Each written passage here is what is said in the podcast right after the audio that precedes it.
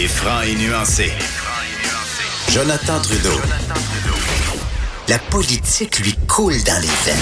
Vous écoutez Franchement dit. Bon, avant de faire mon euh, édito du jour, je voulais revenir sur euh, le drame de Mascouche avec toi. Deux éléments euh, que je voulais discuter euh, avec toi. Tu sais, hier, quand on a parlé à Marianne Lapierre, qui était sur le terrain, euh, on était dans les tout premiers instants de cette enquête-là, le drame qui s'était joué très tôt le matin, la police qui est arrivée à 4 heures euh, dans la nuit, à 4 heures du matin. Euh, tu sais, Marianne nous disait, je, je parle à des gens du voisinage, puis on l'a lu aussi dans différents articles, dans d'autres reportages, tout Ouais. le monde disait, ben non, pas eux autres. C'est, tout pas- va pas bien, c'est là, une sais. belle, bonne famille. Ils s'aiment, ils ont des beaux enfants. Tu sais, les, les amis disaient la même chose, le voisinage, la famille. Mhm. Puis, tu sais, ça fait réaliser à quel point on sait jamais ce qui se passe dans la maison chez le monde. Tu Non, jamais. sais, des fois, tu vas, en- tu vas tu vas entendre parler de problèmes de, de- de toxicomanie, euh, d'alcoolisme, de violence conjugale. Les gens, là, qui ont des qui ont des euh, pas des faiblesses là, des, des, des lacunes, qui ont des problématiques. Tu les montres pas exprès pour. Ben Ben non, tu sais, tu sors pas, tu s'en vas pas au travail, tu s'en vas pas dans le rang, Ben hey, moi je vois ma femme. Puis même que lui, Tu sa job, là, qu'il a perdu, là, probablement qu'il avait, il y avait peut-être bien juste sa femme qui savait, puis le monde au travail. Parce que sont dans son milieu de travail et le côtoie. Ouais. Mais à part de ça, là, moi, je pense pas, tu sais, qu'il est allé crier ça sur tous les toits, dire Hey, j'ai perdu ma job, puis savez-vous, c'est pour une raison euh, vraiment pas très, euh, pas très le fun. On s'entend? Moi, la, non, prom- parce que la première affaire que j'ai fait, que j'ai vue en me réveillant ce matin, comme une minute après m'être réveillée, c'est cet article-là. Je te l'ai envoyé direct, j'avais juste le goût de sacrer. Ouais. Puis je me, je me rappelais cette conversation qu'on a eue avec Marianne, puis je me disais, Colin, on voulait, Ben, même, on voulait même pas penser que c'était ça. on se disait, ça. hey, enfin, pour une fois, c'est pas ça, tu sais. Ça a Ben, l'air de que ça, tu penses mais, aux enfants. mais ça, ça, ça se peut que ce soit pas ça. Il y a rien qui pointe vers ça. Tu ben, tu- tu penses aux six enfants, tu dis ils ont perdu Ouais. leur mère, peuvent-tu pas perdre leur père aussi, tu sais? Exactement. Et là, dans ce cas-ci, ils vont perdre les deux. Donc, ce matin, on ouvre le journal dans le- Ah, et il y a même certains médias atroce. qui, qui avaient même pas encore cet élément-là, c'est-à-dire que lui avait été arrêté euh, dans le journal euh, de Québec, Journal de Montréal et dans la presse. On le mentionnait, le- la nouvelle euh, avait été, euh, avait été, on a eu le temps de, de la, de la diffuser euh, avant l'apparition du journal. Et là, il y a cet élément nouveau-là là, sur la perte d'emploi qui, s'ajoute. Puis là, c'est comme si les pièces du puzzle tombaient en, place. Et tu dis, on- c'est comme si là, soudainement, l'histoire, on est capable de se la raconter un peu, là. Ou en tout cas de présumer euh, de, de, de, ce qui s'est passé. Là. Imagine les, les impacts que ça peut avoir sur un jeune couple, parent de six enfants. Quand le gars arrive à la maison, dit j'ai perdu ma job. Ah ouais, pourquoi? Ben, c'est parce que j'ai envoyé des sextos à une jeune fille qui fréquentait le centre jeunesse. C'est comme, tu sais, tu- tu peux pas avoir, à peu près pas avoir pire que ça, là. Tu es intervenant dans un centre jeunesse, tu as des jeunes qui sont vulnérables et tu profites de cette situation-là, la position d'autorité, de la vulnérabilité pour euh, avoir des conversations déplacées. On n'a pas tous les détails, là, mais tu sais, quand je dis, on, on a l'impression que le puzzle se met en place, ça peut amener des, euh, des tensions euh, assurément, assurément des tensions fort importantes. Et là, jusqu'à quel point ça peut dégénérer. Ouais. C'est quelque chose euh, d'inquiétant. Donc, bref, je vais dire ça. plus. Euh, c'est depuis le mois d'octobre, il y en a eu quoi? 4-5? Des c'est drames, quatrième, cinquième, ouais, ouais, ouais. des drames comme ceux-là, des meurtres intraconjugales. On a, il y, a, il y a un problème à quelque part. Là. On peut-tu. euh, Mais le problème, c'est qu'on n'arrête pas de le dire qu'il y a un problème. Maud. Ben, je sais, mais on fait. On, on préparait va, ça va l'émission. en prendre euh, combien d'autres? Ouais, mais tu peux pas, tu peux pas du jour au lendemain faire de quoi, là? Je sais, mais. Je C'est pas une switch que tu vas fermer puis que ça va dire, OK, on, on vient de régler le problème, on- on, a mis le doigt dessus. C'est comme dit- société. On dit qu'on ouvre la conversation, mais à chaque fois, deux semaines après que ce soit arrivé, ce genre de drame-là, on n'en parle même plus. Parce qu'on va La- être en train de parler d'aînés maltraités, parce qu'on va être en train de parler de Ben, c'est jeunes qui se font battre, parce qu'on va être en train de parler d'écoles. Mais tu penses pas que c'est au côté politique à un moment donné à ouvrir quelque chose, une, une discussion, un- je sais pas, j'essaie de penser à ce qu'on pourrait faire, puis La par rapport question à est nos bonne. La question est par bonne, mais c'est rapport- parce que. Ouais.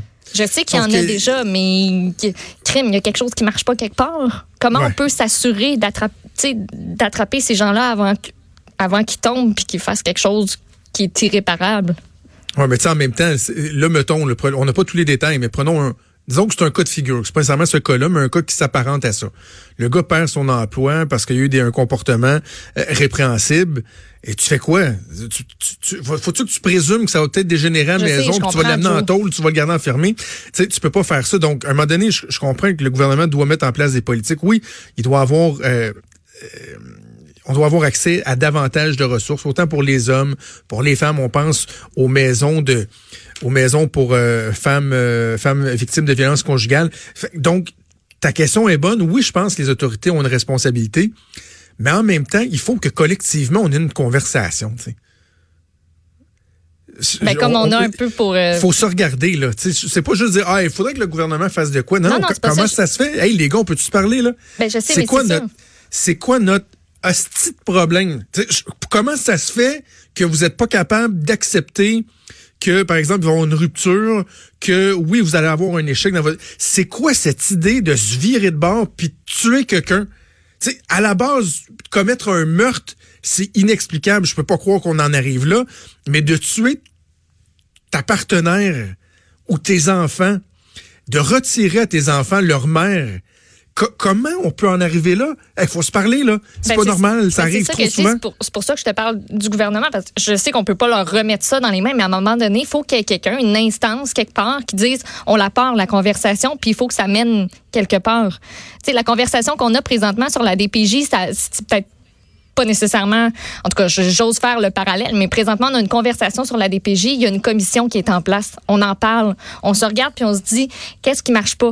Qu'est-ce qu'on fait de pas correct? Qu'est-ce qu'on pourrait améliorer dans les services qu'on offre, qu'on a? Ben, on peut-tu faire la même chose pour ça? Ça se ferait-tu? Ben, il faut. Ben, je ben, C'est que j'ai l'impression qu'on tourne un peu en rond. prenons juste notre émission. Là. Là, matin, on apprend ça. Bon, c'est qu'on fait? On, appelle ça un psychologue. On appelle ça une personne d'un centre de ressources pour nous dire qu'il n'y a pas assez de ressources, que les hommes ont de la misère. C'est que là, on, le fait à chaque fois. Là. Mm-hmm. Et comme ça fait 4-5 fois juste depuis l'automne. On vient comme à court de, de à court de discours. On a l'impression qu'on dit la même chose, mais effectivement, il faut agir, il faut qu'on se parle. Il faut qu'on se parle. L'autre chose que j'avais en tête, Maude, là, c'est, ça peut avoir l'air anodin, là, mais sais, moi, je ne sais pas si l'occasion, l'opportunité d'être marraine de, de, de, d'un enfant. Tu es encore toute jeune. Moi, je suis parrain deux fois, tu sais. Puis lorsque tu deviens parrain ou marraine, traditionnellement, tacitement, il y a comme une espèce de, de, de reconnaissance que tu seras la personne qui va prendre en charge l'enfant dont tu es le parrain ou la marraine, advenant quelque chose, quelque chose de, de, de, catastrophique. Là, mm-hmm. on parle de six enfants. Tu sais, je me disais, lorsque, puis euh, on est dans un processus de faire nos testaments, nous autres, là, euh, ma blonde puis moi, là, puis justement, il faut, faut répondre à ces questions-là. Là, S'il arrivait quelque chose, euh, c'est qui qui s'occupe de nos enfants? Puis tu le fais en, en disant que c'est quelque chose de très théorique. Là, genre, qui arrivera ah, pas, ouais, qui Mais c'est pas anodin. Là. Quand on mm. accepte ces responsabilités-là, d'être un parrain, d'être une marraine, d'être délégué comme éventuel, c'est quoi, c'est tutrice légale, je pense qu'on appelle ça il y, a une, il y a une responsabilité, là, parce que là, ils sont six enfants, il va se passer quoi avec eux? J'imagine qu'avant de se tourner vers le réseau, les familles d'accueil et tout ça, ben, ils vont se tourner vers l'environnement. Environnement immédiat. Exactement, l'environnement immédiat. Donc, euh, Mais comme Jean-François Brochu nous disait, sont, sont six. Six enfants que tu veux, tu veux tellement pas les séparer, mais ils sont six. Il arrive un, un petit groupe de six qui a vécu ce drame-là que tu dis on peut pas les séparer, mais comment on va s'occuper d'eux puis s'assurer qu'ils sont corrects, puis que ça leur vie a pris un tournant qu'ils n'auraient jamais dû prendre, puis comment on peut s'assurer de les remettre là, sur une voie qui a de l'allure?